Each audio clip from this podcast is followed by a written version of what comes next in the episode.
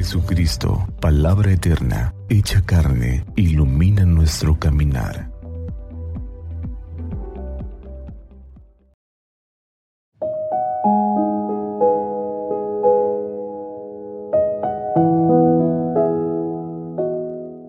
Jueves 9 de marzo de la segunda semana del tiempo de la cuaresma. Del Evangelio según San Lucas, capítulo 16, versículos del 19 al 31.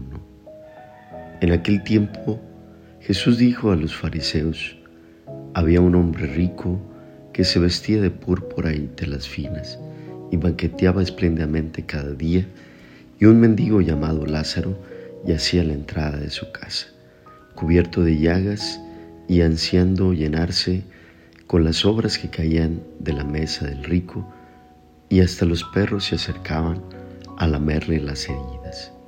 Sucedió que murió el mendigo y los ángeles lo llevaron al seno de Abraham.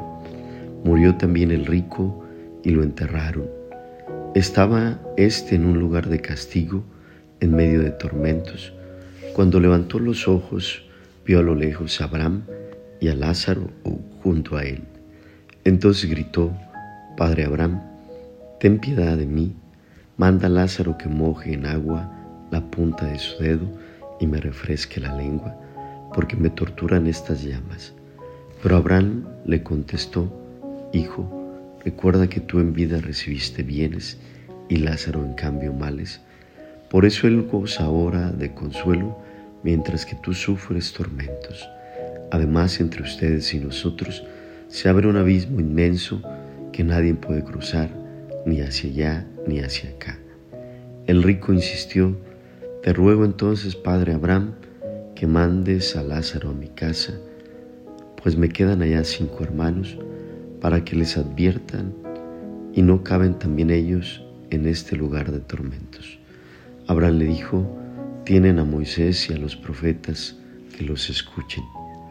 Pero el rico replicó, no, padre Abraham, si un muerto va a decírselos, entonces sí se arrepentirán.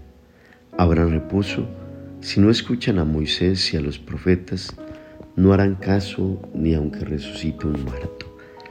Palabra del Señor. Gloria a ti, Señor Jesús. En el Espíritu de Dios sean bendecidos. Escuchamos en este día, en el Evangelio de Lucas, la invitación que nos hace el Señor Jesús a salir de nosotros mismos para mirar las necesidades de los demás. Y nos ejemplifica a través de Lázaro y el rico esa insensibilidad que perdemos en nuestro cotidiano para ver las necesidades de los demás.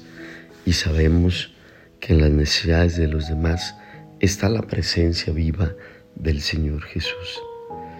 Hoy pues en este tiempo de la cuaresma somos invitados a no perder de vista a los demás, que el Señor Dios nos ayude a salir de nosotros mismos para vivir una vida compartida con los demás. San Simón Apóstol, confírmanos en la fe.